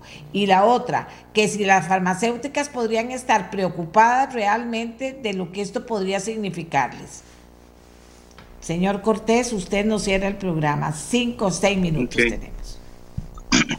Bueno, yo, creo que, es importante entender primero que el, tema del cannabis medicinal y los cannabinoides específicamente, cuando hablamos de THC y CBD, son solo dos de muchos otros cannabinoides, ¿no? el potencial y incluso no solo terapéutico, económico, el negocio está en el cannabis medicinal. Y el tema de investigación, que yo creo que se toca muy poco, es clave. esa, regulación de, la investigación, ¿no? Costa Rica podría ser pionero, porque sigue habiendo mucho vacío del conocimiento sobre los usos medicinales, de la, prohibición y la, guerra contra las drogas, ¿no? Tiene más de 100 años y tiene que ver con raíces este, racistas, geopolíticas, ¿no? Que por eso es que hablo tanto de estos mitos que, que lleguen. Y eso ha dificultado mucho el conocer todas las propiedades, incluso no solo los cannabinoides, hay CBN, CBR, CBD, hay versiones ácidas, o sea, hay gente que consume la planta entera cruda, o sea, sin cocinar, y lo cual no es psicoactivo. Entonces hay muchos conocimientos, ¿verdad? Y por eso decimos, hay un, hay un desconocimiento generalizado de eh, nuestros ministros, ¿no? Entonces, eh, para utilizar ese potencial, de hecho se habla del efecto enteógeno, el efecto eh, séquito, eh, entourage, que es la combinación entre cannabinoides. Y eso se hace a base de experimentos, ¿no? Y se crean variedades distintas con contenidos distintos, da que van a tener efectos diferentes en una persona en un momento específico. O sea, el tema de, de los usos medicinales es clave. Entonces, esto del CBD, yo lo que creo es que viene a abrir la puerta, ¿verdad? Para muchos esta discusión, pero no es solo el CBD. Es, es, un, es, un, montón de cosas y Costa Rica podría entrar en ese, en ese proceso de producción. ¿verdad? Y de ahí ver esos posibles beneficios y realmente que hayan personas, pequeños productores, ¿no? que, que con una buena regulación no sería tan difícil. ¿verdad? Yo lo que uh -huh. siento ahí también es, como dijo este, Mónica y como también dijo eh, el diputado Villalta, ¿no? ¿cuál es el temor que tienen las instituciones? Hay conocimientos internacionales, ¿verdad? De países que llevan décadas. Israel lleva décadas investigando en California, en muchos estados de Estados Unidos, ¿verdad? Este, incluso Uruguay ya tiene esfuerzos en Italia, o sea, hay mucha información, mucho conocimiento y vamos poco a poco viendo cómo se pueden esos usos. Entonces también hay que tener cuidado con estos otros productos que andan por ahí dando vueltas, ¿verdad? Porque son productos que en muchos casos se producen en Estados Unidos sin muchos, digamos, procesos de producción y manufacturación y se venden como eh, suplemento alimenticio. Entonces hay que también regular bien eso. Ahí sí yo creo que, que hay que estar de acuerdo, ¿no? Y los precios son muy altos porque también el mercado internacional todavía no se ha consolidado. Por ejemplo, con otras sustancias de fiscalización internacional, como los opioides, como la morfina, se puede comprar en el mercado internacional muy fácilmente a precios asequibles y por eso no necesitamos plantar opio y producir morfina. Lo podríamos hacer si el país quiere, y ahí vienen todos los rollos con la JIFE que el diputado Villalta explicó muy bien, ¿verdad? ¿Qué es eso? Lo que nos piden es información. Entonces, esa posibilidad de que produzcamos aquí reduciría considerablemente los precios y aumentaría esta capacidad del país de introducirse en un mercado nuevo, ¿verdad? Pero también buscar diferentes usos terapéuticos y medicinales que tiene la planta del cannabis y de ahí procesos de extracción. A mí también me preocupó mucho cuando dijeron que no saben cómo extraer. Sí saben y saben muy bien, Y el mismo doctor Hernández lo dijo ahora, el uso fumado es reciente. La planta también se puede procesar de muchas formas. Y hay formas artesanales que quedan productos de muy buena calidad. Yo creo que también hay un tema de las farmacéuticas y el interés económico de las farmacéuticas, más bien, debe tener solo productos de calidad farmacéutica, solo productos que tengan la aprobación total, ¿verdad? Y ahí es donde vienen esas posibilidades de pequeños y medianos productores eh, se reducen esas posibilidades porque tienes que tener mucho más control de la producción y eso implica también mucho más inversión y mucho más costo. Entonces, todas esas cosas tampoco ya están escritas en piedra. Por eso hablamos de los reglamentos y los procesos. Más bien, realmente nos preocupa, y creo que aquí todas, todos lo hablamos claramente, nos preocupa esa posición del Ejecutivo que en vez de incentivar el diálogo y, y, que generemos, ¿verdad?, un proceso que apenas está empezando, lo bloquea. ¿no? Finalmente no sabemos bien cómo regular todo esto, pasamos de una prohibición total y una criminalización, ¿verdad? Creo que es importante hablar que, que las personas que sigan vendiendo marihuana sin fines medicinales van ocho años a la cárcel. ¿No? Entonces sigue habiendo este mito y esta penalización extrema y desproporcional de los pequeños vendedores y la criminalización de las personas usuarias, ¿no? que con esta discusión de la regulación empezamos a abrir brecha.